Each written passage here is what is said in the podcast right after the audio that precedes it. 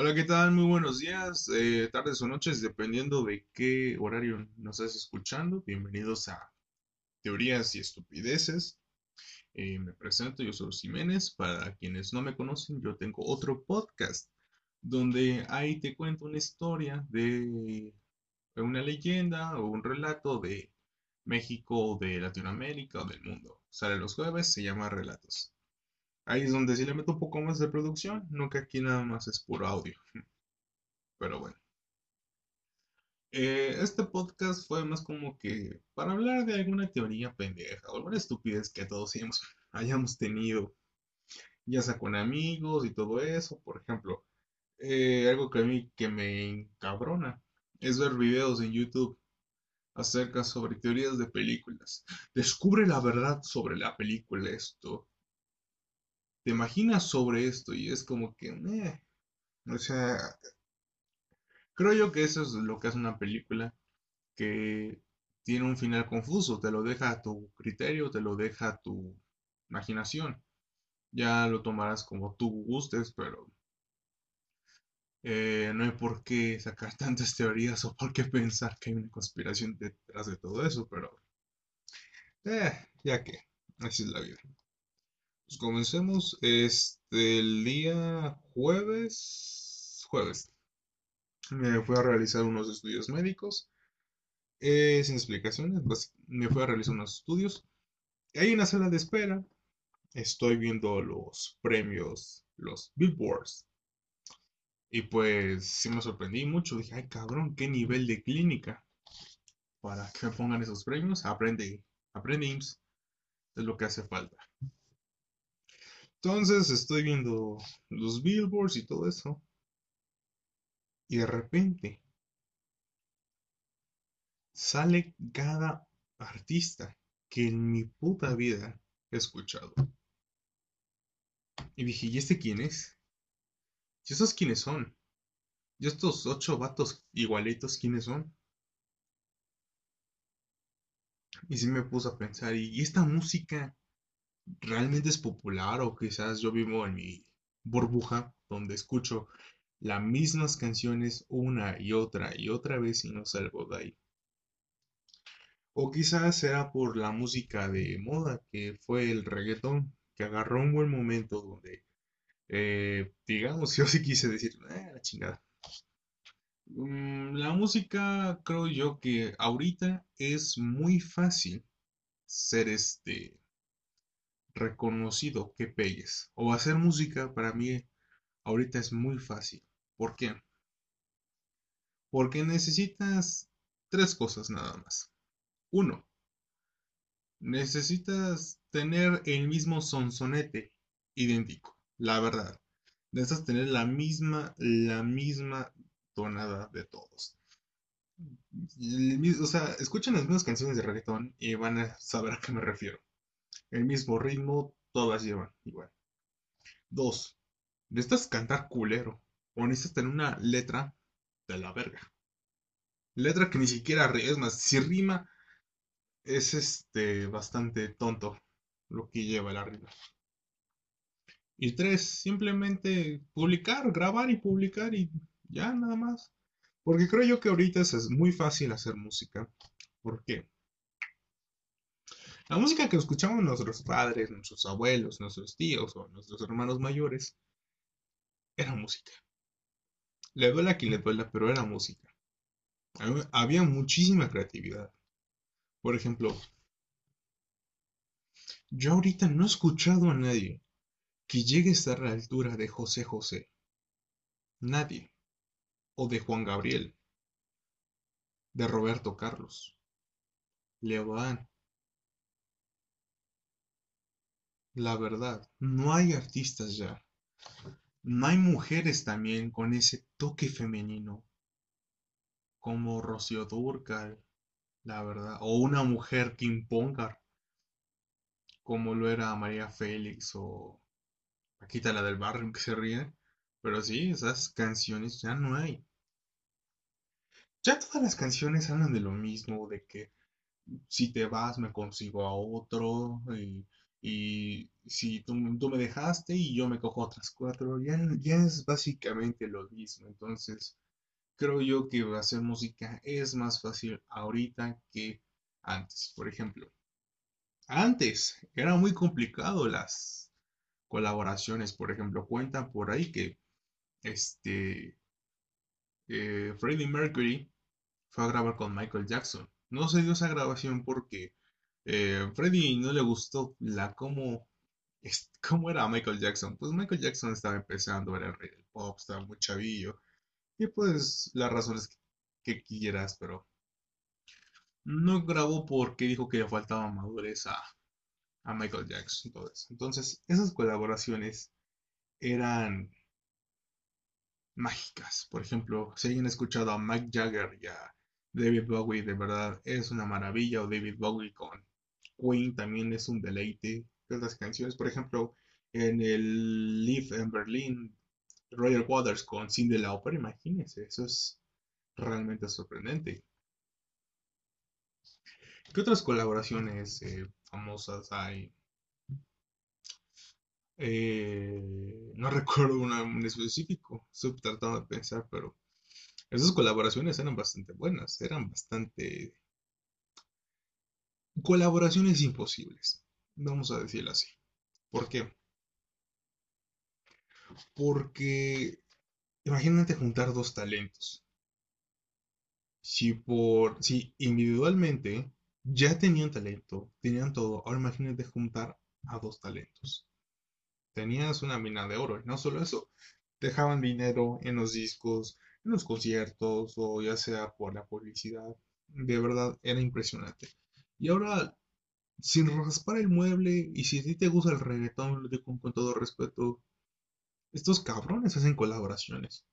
Cada rato hacen colaboraciones. Todo el tiempo las hacen y es lo mismo y es lo mismo una y otra y otra y otra y otra y otra vez.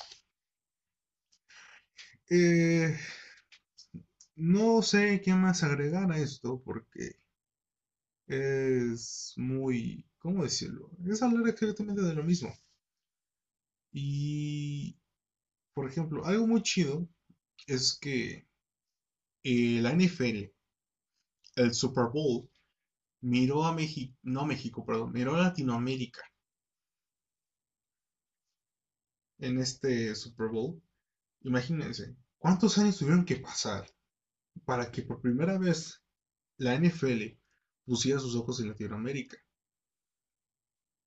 Y en un show de medio tiempo salió este J Balvin, Maluma, no, perdón, Maluma no, Bad Bunny, este, salió Shakira y J Lo. Imagínense hasta qué grado llegó Estados Unidos para voltear a Latinoamérica y decir, ahí está el talento. ¿Hasta qué punto? Cuando antes ni siquiera miraban. Por ejemplo, nosotros tenemos a Enrique Guzmán, ellos tenían a Elvis Presley, entonces era muy, es muy diferente todavía la música, como lo que son las películas ahora.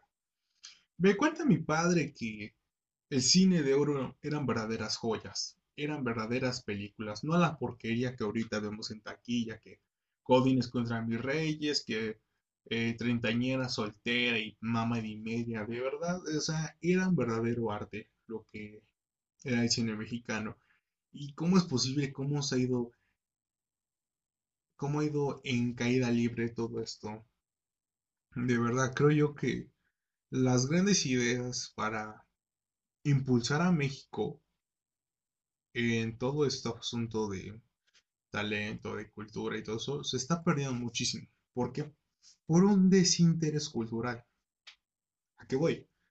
Mm, les apuesto que pregúntenle a unos millennials que se encuentran en la calle o algo. Oye, bro, ¿tú conoces acerca sobre la leyenda de la Llorona? Te van a decir que no. Y en su puta idea van a saber quién era la Llorona o qué onda. No tienen ni idea. Ni siquiera tienen el interés.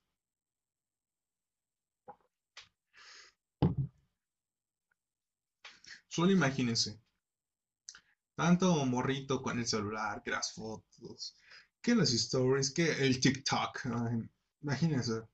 Se va perdiendo muchísimo la cultura.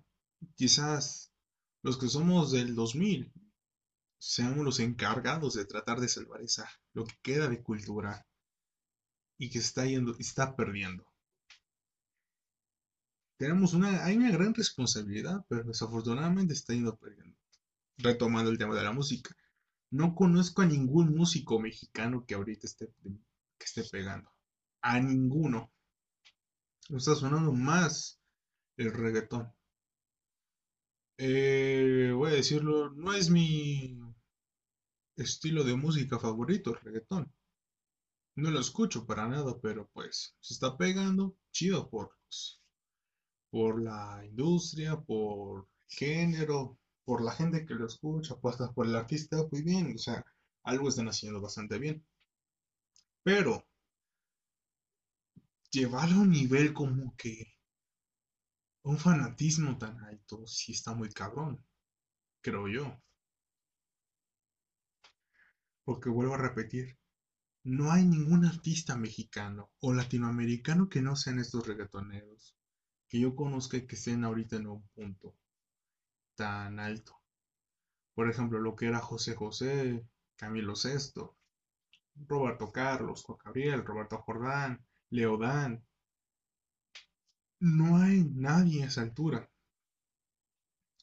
Por ejemplo, esta muchacha Mola Ferte, perdón, pero sus canciones a mí no me gustan y no conozco a nadie que diga que cante increíble, la verdad. No es el mismo impacto que tuvo Selena Quintanilla que Mola Ferte. Hay una gran diferencia y no sé si sea entre talento o, por, o que sea de moda. ¿Por qué? Porque todo es moda. Si se dan cuenta, todo es moda. Em, cuando salió la película de Bohemian Rhapsody,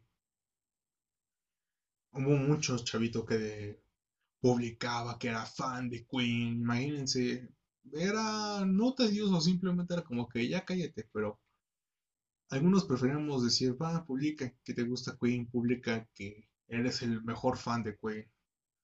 O sí, sigue cagando palo diciendo que eres gran fan de Queen. Y así nos evitamos varios, varias gente que publique, que comparta, que diga que la mejor música es el reggaetón, que el perreo y tanta cosa. Eh, cada quien sus gustos, a cada quien. Si tú, querido radio escucha, radio escucha esa mamada. Si tú, personita que me estás escuchando desde la comunidad de tu casa, te gusta el reggaetón, qué chido. Eh, pues son tus gustos. ¿Quién soy? ¿Quién soy yo para juzgarte? Yo soy un simple pendejo grabando esto desde mi cuarto. Disculpen si escuchan ruido, es mi ventilador porque hace un calor del carajo aquí dentro.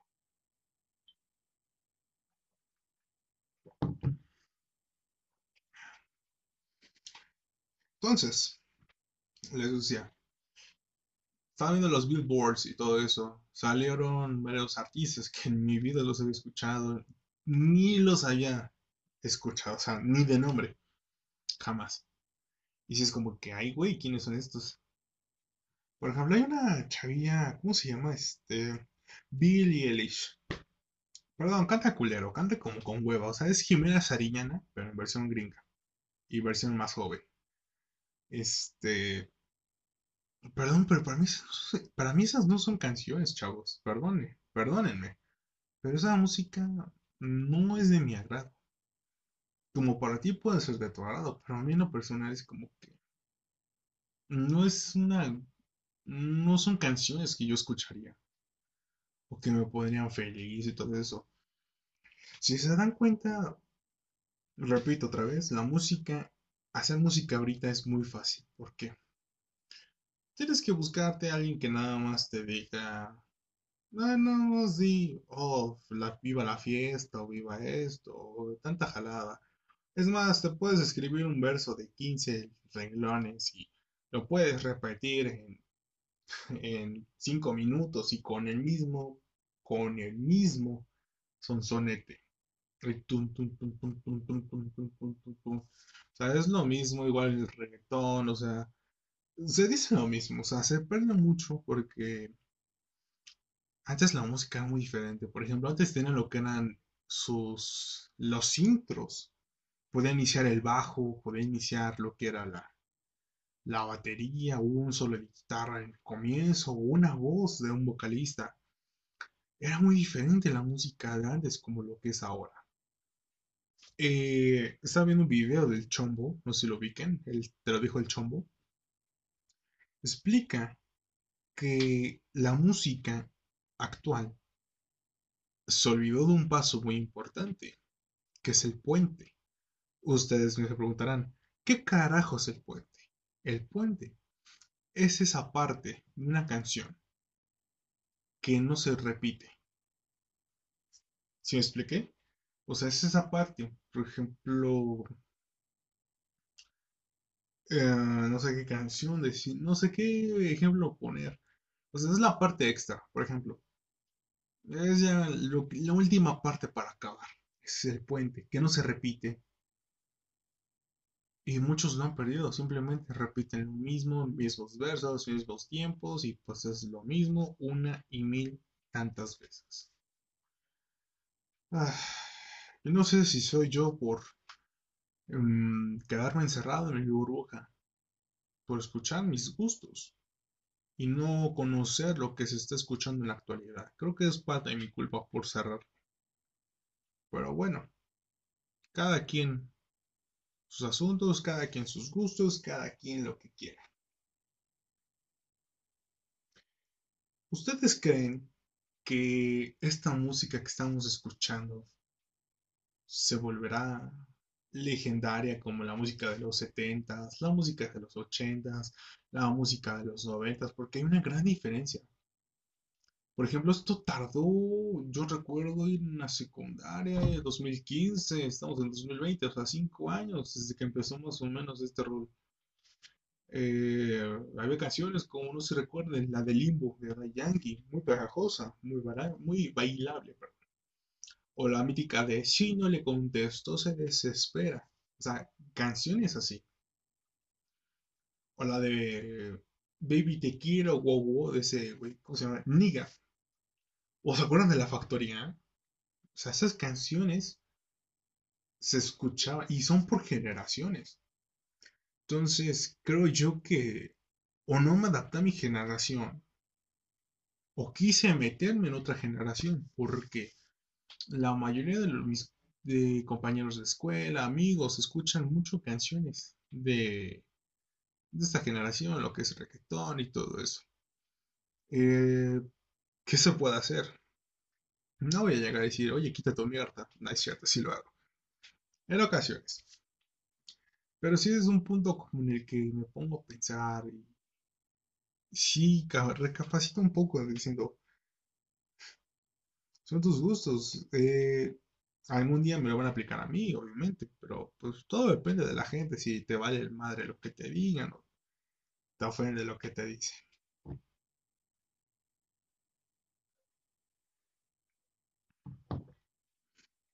Pero todo es moda. ¿Por qué? Porque la generación del 2010 al 2020 es básicamente una moda. Una moda compuesta por muchas modas. ¿Se acuerdan del Gangnam Style?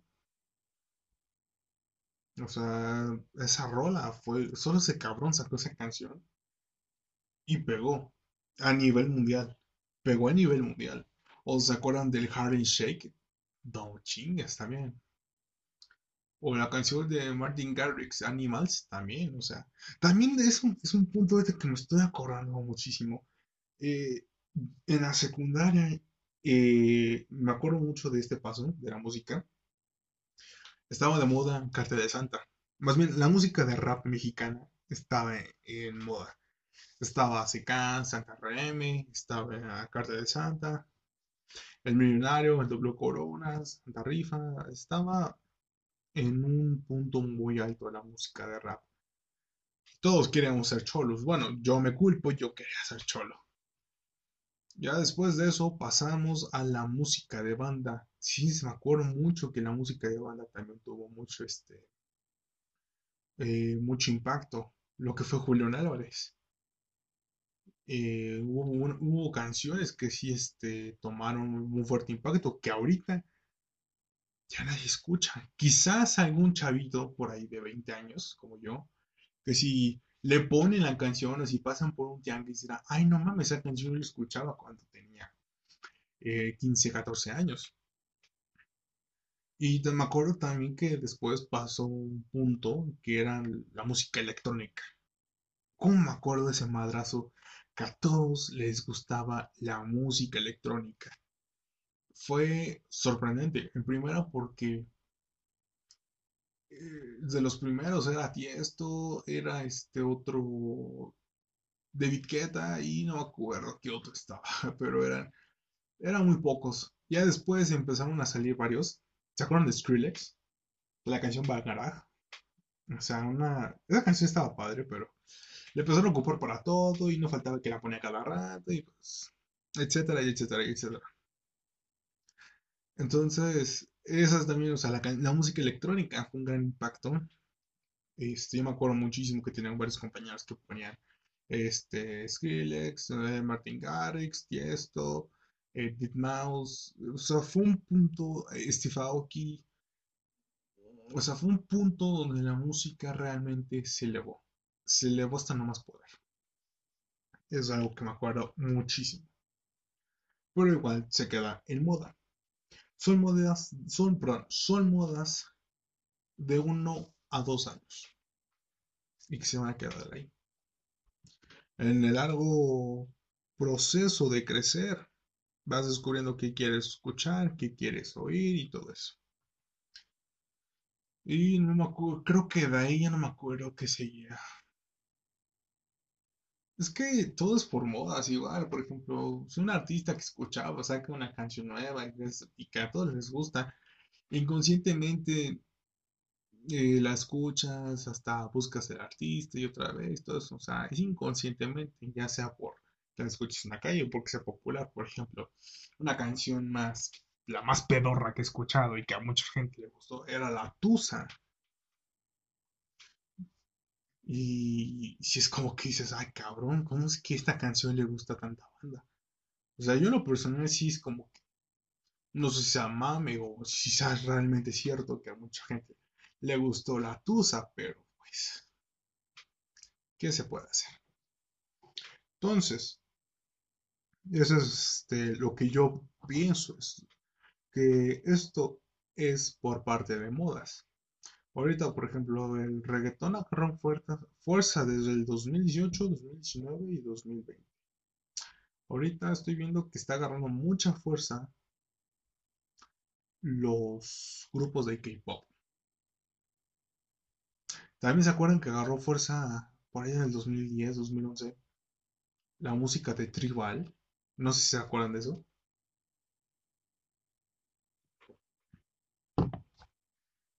La música de tribal, la música más culera que pudo haber existido en México. Y para valer de, del norte. Era una versión electrónica con norteña y tanta jalada, la verdad. Em, entonces, yo creo que todo eso es por moda. No sé qué nos, no sé qué nos prepare a futuro este, la música. Nos va a sorprender tanto.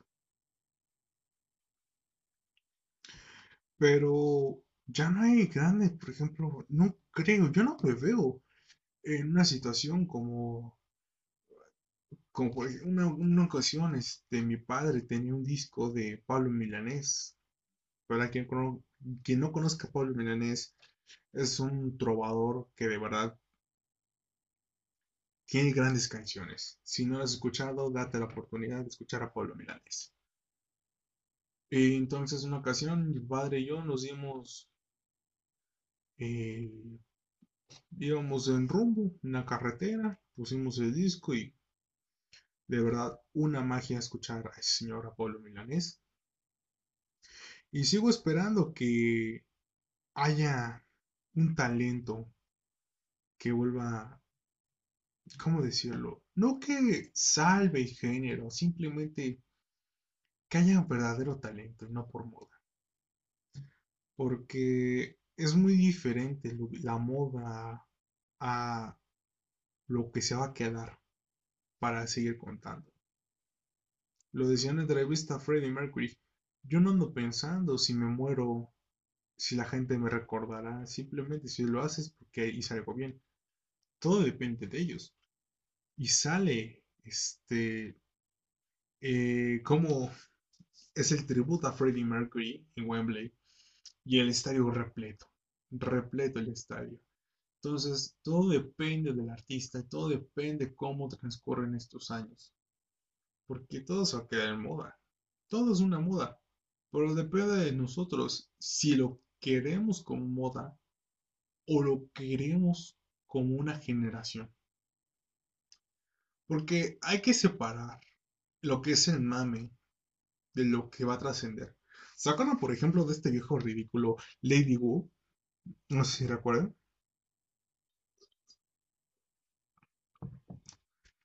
Simplemente por una entrevista se hizo meme el señor. El vato se hizo meme. Y pues ya saben cómo es la televisión. Trata todo de explotar. Trata de llevarlo más allá. O sea, el vato se hizo famoso por un meme. Entonces la eh, la gente lo explotó, la televisión dijo, vamos a llevar este meme tan lejos y lo logró. Que le hicieron un show de stand-up, que es lo más vergonzoso, la verdad. Si alguien está por ahí en YouTube, búsquelo. Busquen este vato, este, a Lady show de stand-up. Y es lo más vergonzoso. Y hasta sientes este pena ajena porque pobre vato, o sea, ¿qué va a hacer? ¿Qué va a decir? No se va a pasar 20, 30 minutos, una hora diciendo uh, muchas cosas, o sea, el vato fue un meme, o sea, simplemente fue un momento y se olvidó, o sea, creo que si alguien nos está escuchando es como que se podrá pensar, sí, este pendejo, este, fue simplemente un mame ya. Y trataron de... Se trató de viralizar y, se viralizó el cabrón, pero simplemente la televisión trató de llevarlo un punto más lejos, donde hubo gente que reaccionó y dijo, este mame está yendo bastante lejos. Y hay otros que dijeron, vamos a ver qué tanto podemos llevarlo. Y entonces eh, hay un video donde se lo putean, salió el rey, el rey grupero, empieza a hacer bromas y se lo madren en la calle de Diego. Y pues eh, todo se queda en mame, todo se queda en eso. También otro mame, otra moda, ¿se acuerdan de la Mars? Esa morra meca que decía que iba a dejar la prueba por el sistema retrógrado. O sea, si tus papás te pagan la, la prepa, y es prepa privada, no las pendejadas, ¿qué te puedes estudiar? Eh, todos tenemos un pensamiento diferente. Mm, a todos no nos llega sangre el oxígeno, no nos llega oxígeno al cerebro para procesar las ideas. Y esa morra, o sea, la verdad se hizo tan, tan polémica, tantas mentadas. Pero yo creo que todo influye, un amigo me lo decía, creo que todo es culpa de la misma gente. ¿Por qué? Porque nosotros llevamos eso al extremo. Nosotros decimos, ay, mira, lo que opina esa pavosa, lo que opina esto y el otro. Pero si tan solo lo dejáramos en una de tantas pendejadas que hay en el internet, si no les damos importancia, simplemente acabamos con la ignorancia.